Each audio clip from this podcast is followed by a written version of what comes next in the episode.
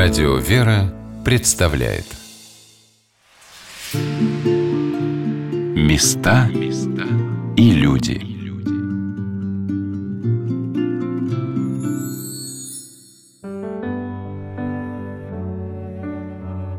В этом году Русская Православная Церковь празднует большое событие – 150 лет со дня кончины святителя Филарета, митрополита Московского. Этому торжеству посвящена наша сегодняшняя программа, этому удивительному человеку, ставшему для многих примером истинной веры, в котором слово сочетается с жизнью и становится действенным, устремляется наша благодарность и благоговение. О том, кем для них стал святитель Филарет, мы беседуем с насельниками Московского Троицкого подворья Свято-Троицы Сергиевой Лавры и преподавателями Православного Свято-Тихоновского гуманитарного университета. Всех их объединяет одно чувство – огромной любви и уважения к святителю. О том, как вошел в его жизнь святитель Филарет Московский, рассказал декан Богословского факультета, доктор богословия, протеерей Павел Хандинский. Прежде я почувствовал, говорю, какую-то в разных обстоятельствах своей жизни, какую-то личную связь с ним, помощь его и какое-то такое ну, благоговение и любовь к нему. И все остальное, мне кажется, вот, родилось из этого. Но через чтение его проповедей... Даже еще как-то раньше, прежде чем я еще начал его серьезно читать, я как-то почувствовал внутреннюю какую-то связь. Ну, я считаю, что милость со стороны святителя, который мне как бы позволил собой заниматься. В Православном Свято-Тихоновском гуманитарном университете создано Филаретовское общество, которое выпускает Филаретовский альманах, проводит Филаретовскую конференцию и занимается изданием сочинений святителя Филарета Московского. Так было подготовлено полное собрание трудов митрополита Филарета, библиографический указатель его произведений.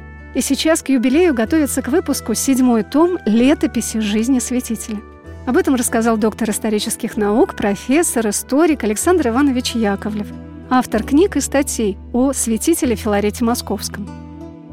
Я надеюсь, что благополучно выпустим мы Филаретский альманах, специальный номер, посвященный святителю Филарету. Обычно номер состоит из публикаций и статей, но юбилейный номер будет необычным. Мы решили дать небольшую антологию филаретовскую, несколько его проповедей, несколько отрывков из его церковно-административных бумаг. Вторая часть выпуска будет состоять из научных статей о богословии святителя, его роли в церковных отношениях, о его роли в развитии духовного образования. И отдельно будет статья «Святитель Филарет и Александр I о Священном Союзе, который вот возник в русской жизни первой четверти XIX века. И самая, на мой взгляд, должна быть неожиданная третья часть. Мы разработали филаретовскую анкету, предложив несколько вопросов о святителе, о его наследии и ученым, филологам, историкам, писателям и священнослужителям и разослали еще весной и летом этого года. К сожалению, не все смогли ответить, и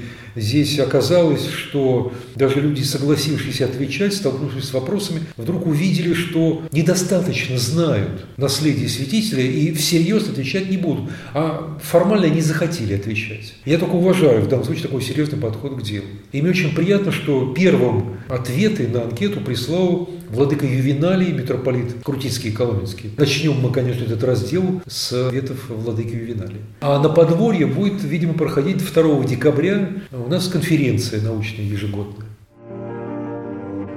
2 декабря – день кончины святителя Филарета Московского.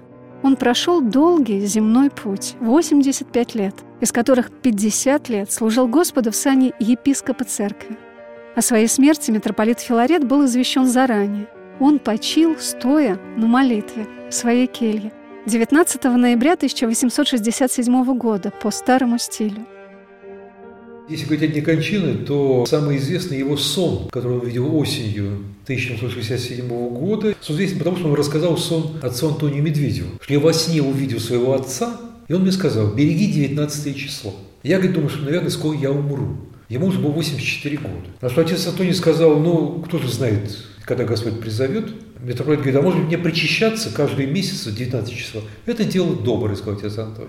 И 19 ноября 1867 года митрополит Филарет выслушал службу здесь, вот в домом храме подворье, потом у него прием посетителей, потом какие-то бумаги он посмотрел, И потом он уединился в кабинете. И пришло время обеда, его келейник заглядывает к нему, и вдруг видел, что он стоит на коленях у своей кровати и уже не дышит.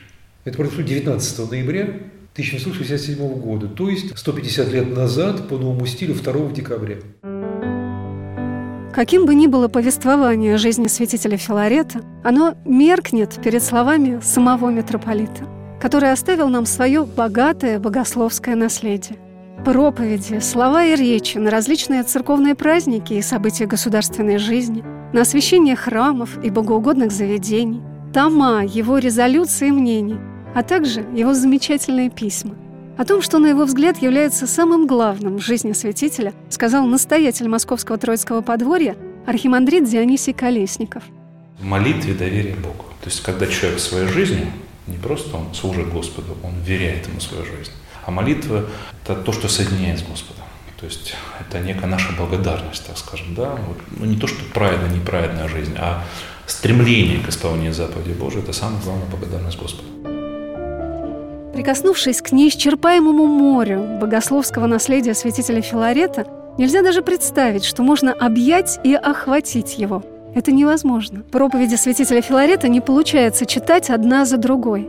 Каждая настолько наполнена глубиной и разнообразием мыслей, что все хочется воспринять и запомнить.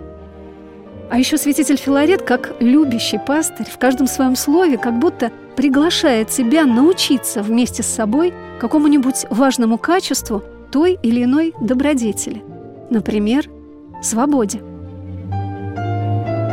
Бог даровал тебе свободу, чтобы ты свободно сделал выбор между злом и добром, между тварью и Творцом, между собою и Богом. Если изберешь себя, тварь, зло, пойдешь в плен самолюбия, твари, зла. Если изберешь и непрестанно будешь избирать добро, Бога и Его волю, не утратишь, а утвердишь и расширишь свою свободу. Господь есть Дух, а где Дух Господень, там свобода. Я спросила у отца Павла, были ли у святителя Филарета любимые темы его проповедей – но были какие-то темы, на которые, видимо, он как-то считал, что он высказался полностью, к ним потом не возвращался. В Москве, например, с тех пор, как он московский архиерей становится, у него нет ни одного слова, может быть, есть, но не дошло до нас, в всяком случае, ни одного слова «великий пяток». Но зато те слова, которые сказаны, начиная с 806, кстати, года, да, и последние в 817 датируются, ну, там такая бездна богословия, связанных с крестными страданиями, Василий, что, видимо, он счел, что он высказался. При этом, даже, вот я говорю, он был абсолютно как бы внутренне в этом смысле сказать о свободе, но он мог на день какого-нибудь измениться или какой день произнести проповедь о молитве. То есть вот это внешние поводы нисколько не стесняли его в том, чем он хотел сказать. Ну, пожалуй, одна из тем Богородицы для него очень была важна. Вот эти слова на Благовещение, их много, они замечательные, конечно. Смотрите, вот с одной стороны, они формально тоже практически появляются только с Москвы. Казалось бы, понятно, там московским архиереем стал служить в Благовещенском соборе, значит, Благовещение проповедовать. Но при этом видно, что эта тема лично значимая для него. По-разному можно смотреть на на Богородицу с богословской точки зрения. Она для нас и, ну, понятно, прежде всего, мать платившегося Бога. Она для нас заступница сердная, наша покровительница. Это вот уже ее как бы по смертной жизни, по успении небесной жизни. Есть об этом, безусловно, носитель Филарет, и о том, и о том есть, но для него главный Богородица – совершенный образец христианской жизни, совершенная христианская душа. В словах и проповедях святителя Филарета Московского – поражает, насколько интересно, ново, ярко он может раскрыть смысл того или иного события, действия в евангельском повествовании. Например, о том, что Пресвятая Дева согласилась принять волю Божию такими словами «Се раба Господня, буди мне по глаголу Твоему». Святитель Филарет на примере Богородицы обращается и к каждому из нас. «Ты же, благомысленно ищущая своего спасения, душа, Вразуми себя словом и примером, преблагословенные девы, как высоко возводит, как многое совершает, как совершенно благоугождает Богу, скромная и неблистательная, по-видимому, добродетель, послушание веры. И дальше святитель продолжает для нас с вами. Если искренне желаешь знать волю Божию, есть и для тебя ангел, который близок и готов. Это твоя совесть. Внимай совести твоей – не заглушай тонкого глаза я шумом страстей твоих, и будет открываться тебе воля Божия, и будешь на пути послушания. А мне очень хотелось хотя бы представить лица людей, слушающих проповеди святителя Филарета, сказанное Великий Пяток, как называют Страстную Пятницу, о которой говорил отец Павел, произнесенную в 1813 году в Александро-Невской лавре в Санкт-Петербурге. Чего теперь ожидаете вы, слушатели, от служителей слова? Нет более слова – с тех пор, как он стал архиереем, он не написал ни одного крупного, там, скажем, богословского трактата. Катехизис, первый только, собственно, год архиерейства, но то, что, может быть, что он хотел бы сделать, что он мог бы, безусловно, сделать такой вот развернутой православной богословской системы, он не написал. Все, что он хотел сказать, собственно сказать, в богословии, он сказал в проповедях. Вот это особый жанр богословской проповеди, на уровне которого, мне кажется, с тех пор никто на самом деле у нас в полной мере так вот не становился. Причем тоже замечательное свойство с его проповедей, да, ну, есть у него какие-то темы, которые с его, видимо, занимались богословством. Иногда он к ним может вернуться, ну, скажем, с перерывом в 10 лет. Но опять, это не механическое дополнение или не какое-то рассуждение, которое, может быть, не вполне согласуется с тем, о чем он говорил когда-то. Такое ощущение, что он писал на эту тему вчера. Он продолжает развивать, разворачивать свои, свои мысли. Вот это удивительное органическое какое-то вот единство его богословия тоже очень характерная черта. Я спросила отца Павла о том, были ли у святителя Филарета учителя в древней христианской церкви. Во-первых, это достаточно трудно, наверное, потому что все-таки у каждого языка есть своя стихия. Безусловно, один из его любимых авторов, и я думаю, что, конечно, на него тоже свое оказавшееся влияние, был святитель Григорий Богослов. Я бы сказал, что в их жизни есть нечто общее при всем различии. Скорее, даже не в жизни, а в их восприятии жизни. Собственно, святитель Григорий Богослов и святитель Филарет, они были людьми э, вот такой глубокой внутренней мистической жизни которые, если бы их спросили, чем бы они хотели заниматься, то вот именно этим уединение, молитва, богословские размышления и так далее. И оба были то ситуации исторической, церковной, поставлены в совершенно другие условия жизни. Когда надо было постоянно быть на людях, когда надо было решать всякие политические, церковные, сказать, еще всякие там задачи и так далее, и так далее, и так далее. Это был их крест, безусловно. Да? Но я думаю, что святитель Филарет в этом смысле какую-то свою вот внутреннюю связь с святителем Григорием, конечно, чувствовал. Они были вот какие-то такие духовные родственники. А вот что сказал о святителе Филарете насельник московского Троицкого подворья и романах Августин Иванов – вот это сочетание, с одной стороны, его личной скромности, а с другой стороны, того порядка в ведении дел церковных и его стремление к дисциплине и аккуратности, и где нужно величию церковному, до какой-то степени она нам, ну, наверное, может привести на память святителя Василия Великого, который тоже во время своего церковного общественного служения многим представлялся очень величественным, очень значительным. Помним даже, как преподобный Ефрем Сирин, придя посмотреть на него, даже укорил его внутренне за его пышность на богослужении. И при этом, опять же, известно, насколько непредставительным был святитель Василий сам в своем личном быту. Отец Августин сказал о том, насколько разнообразной была деятельность святителя Филарета на московской кафедре – мы знаем, что храм Христа Спасителя, который строился в том числе во время представительства святителя Филарета на Московской кафедре, находился под неусыпным, можно так сказать, надзором митрополита Филарета. В частности, святитель Филарет сам лично утверждал и принимал участие в разработке его иконографической программы, то есть тех изображений, в первую очередь бронзовых барельефов, которые украшали храм снаружи. Они сейчас воссозданы. И вот известно, что все чертежи, все все макеты Ститель Филарет лично утверждал сам. Мы видим, что он действительно проявил себя как настоящий пастырь церкви, который старается в своем служении не оставить без внимания ни одну из сторон жизни, которые так или иначе влияют на каждого человека и на общество в целом. Старался как мог влиять на общественную жизнь, на то, чтобы постараться и ее, как возможно, с одной стороны, уберечь от каких-то вредоносных, тлетворных влияний, воздействий, тенденций, как бы мы сейчас сказали, удержать ее в правильном русле. У митрополита Филарета есть замечательные слова. Образ мыслей и чувствований наиболее одобряемый – нередко есть наиболее опасный. Как же современно звучат сейчас слова святителя. Точнее, с какой силой они раскрываются в наши дни. Митрополит Филарет считал, что духовному лицу нужно быть твердым, прозорливым и искусным. А также, по словам отца Павла, митрополит Филарет уделял очень большое внимание и значение духовному образованию служителей слова. Вот что сказал об этом декан Богословского факультета, доктор богословия, протерей Павел Хандинский.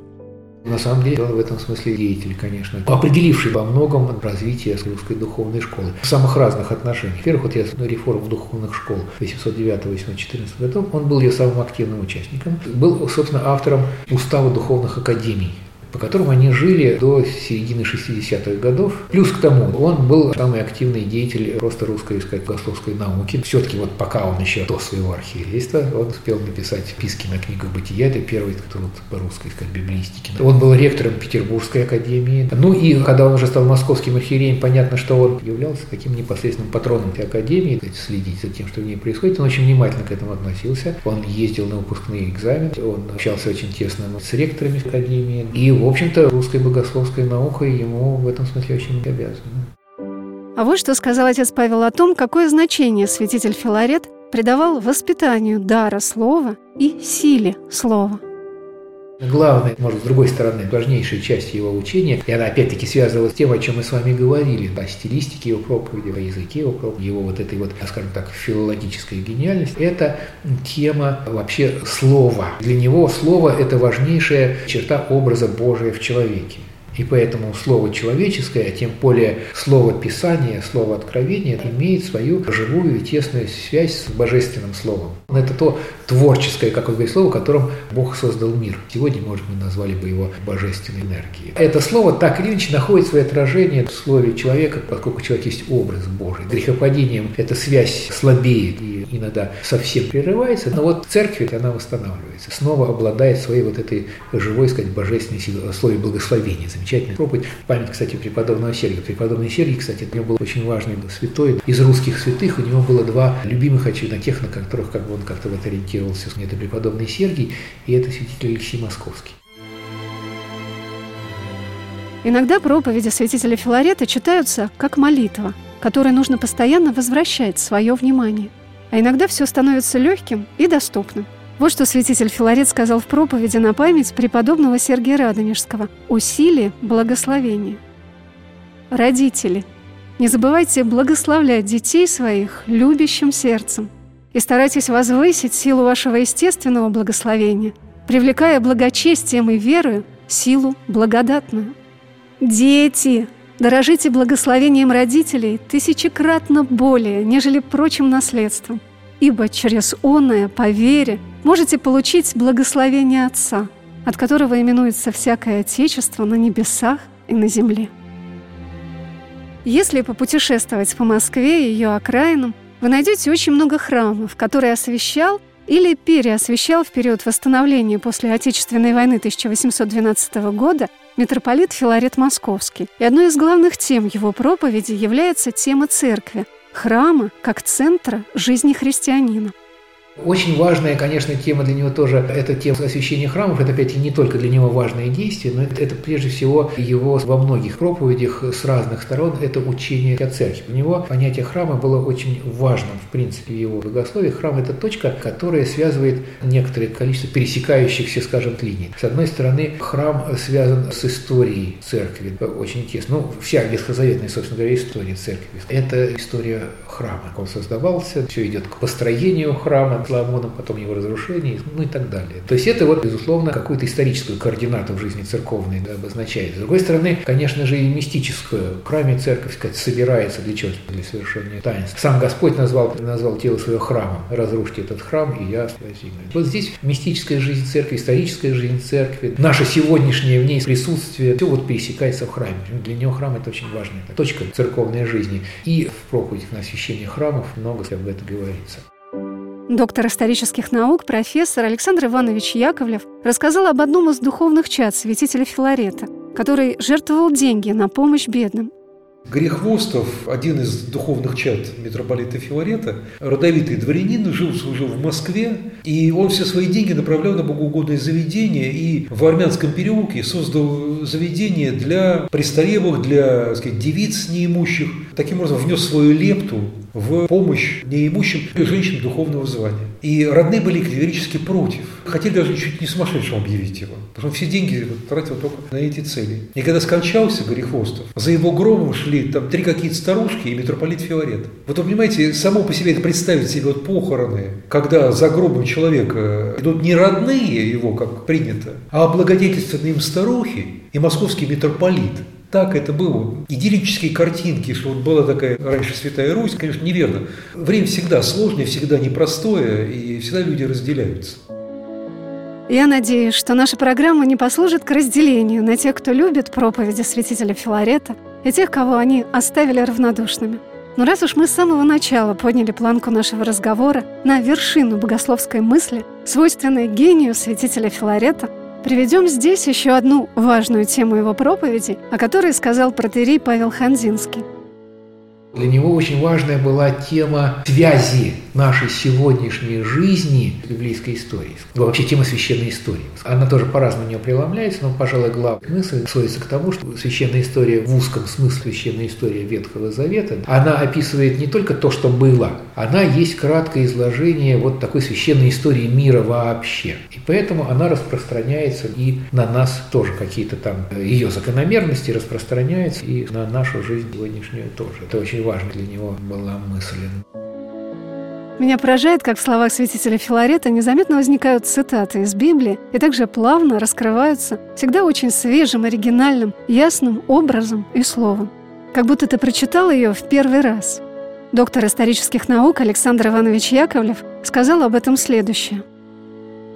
Конечно, здесь был природный дар. Но вот Господь сказать, дал ему среди многих талантов и этот талант проповеднический. Это от Бога, тут ничего не сделаешь. Но ведь любой талант, данный от Бога, надо шлифовать и развивать, и с ним надо работать. Я думаю, что в данном случае здесь, вспомните детские годы, ведь э, несколько лет он жил в семье своего деда, деда по матери. И дед любил читать Библию. И я думаю, что вот истоки библиоцентризма святителя Филарета на протяжении всей его жизни это отмечается. Они, может быть, имеют корни, корешок еще и в детстве. Вот воспитание в кругу идей в мире библейском, оно произвело на очень сильное впечатление, и отсюда вот заложен был фундамент библейского начала и в его личности, его богословии, его мировосприятии и в его мировоззрении. Конечно, он учился. Что касается Иоанна Златоуста, то у него мало прямых каких-то отзвуков э, святителя Иоанна. А вот Василий Великий, конечно, для него очень почитаем. И, судя по всему, наиболее близким к нему был третий из этой Великой Троицы, святитель Григорий Богослов. Конечно, он знал их труды, читал их на сказать, языке оригинала, а потом уже позднее и способствовал изданию их переводов на русском языке. Таким образом, основы его проповедничества, конечно, святоотеческие. Не знаю, с каким периодом ветхозаветной истории сравнил бы наше время святитель Филарет, но мне думается, что его настойчивое напоминание человеку о его предназначении к жизни небесной наши дни расслабленности воли, духа и разнузданности нравов очень актуально. Что подумали бы вы о сыне, который, живя вдали от отца, так занят делами и удовольствиями чужой страны, что не думает о возвращении к отцу – и не пользуется случаями наведаться о нем и о его доме. Без сомнения вы сказали бы, видно, сей сын не любит отца. Что же посему должно подумать о человеке, который так занят земными заботами и удовольствиями, что не помышляет о своем возвращении к Отцу Небесному и о его доме, о небе и вечности? Необходимо сказать, видно, сей человек не любит Бога, или, по крайней мере, более любит мир – нежели Бога. Что же остается у такого человека? Какое достоинство в настоящем? Какая надежда для будущего? Готовясь к нашей программе, я не успела прочитать большую часть слов и проповеди святителя Филарета. И, казалось бы, только сейчас, по-настоящему, задумалась об ответственности за произносимые нами слова. Святитель Филарет всегда готовился к своим проповедям, когда его спрашивали, почему он не говорит без подготовки, он отвечал «смелости не достает». Вот что сказал протерей Павел Хандинский о значении выдающейся личности святителя Филарета Московского. Все признают, что он был, конечно, крупнейшей фигурой русской церкви 15 века. Жизни русской церкви определялась им. Кажется, он совершенно не похож по жизни на преподобного Сергия Радонежского. Тем не менее, между ними есть общее. Как преподобный Сергий, несмотря на то, что вот он там в своем лесу там, спасался, тем не менее, он оказался, что он участвует во всех событиях русской жизни. Русская история через него проходит. Точно так же святитель Филарет проходит русская история. В этом смысле всенародный святой, потому что, во-первых, он не общался со всеми от царей до нищих, а во-вторых, ни одного события серьезного церковной жизни, само собой, церковно-государственной тоже, само собой, но даже просто российское значение государства не прошло мимо него. Так казалось бы, какое отношение имеет да, к тому же самому освобождению крестьян? Казалось, что больше некому писать. С этой точки зрения его значение как бы совершенно историческое, это очевидно. А с точки зрения богословской я скажу так, что он русскую традицию богословскую поставил на уровень предания Вселенской Церкви.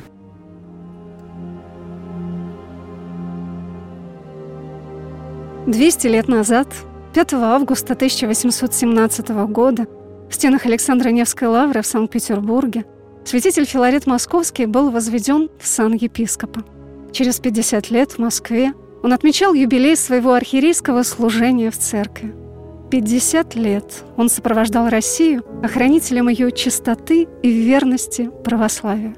Так же, как в юности, к бесчисленному сонму гостей и почитателей в Троице Сергиевой Лавре вышел невысокий, худощавый, с ясными пронзительными глазами светлый ангел русской церкви, чтобы поприветствовать каждого своим тихим словом, раскрывающим век и нравы в неприкрытой простоте и поднимающим его до себя, до своего возвышенного понимания истины, Бога, неба, Царствия Небесного.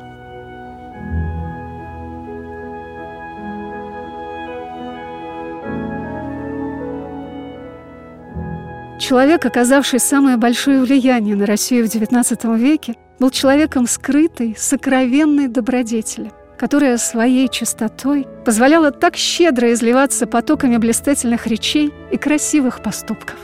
Его изысканная простота также тиха и после его смерти. Он оставил нам с вами слова, наделенные силой, и дела, скрытые скромностью.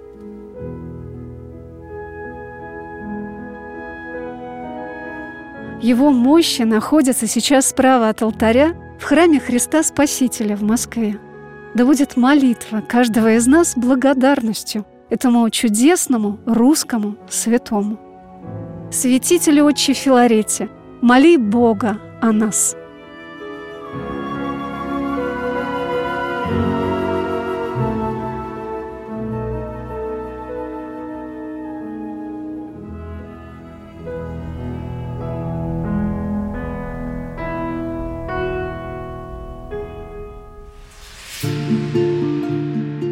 Люди.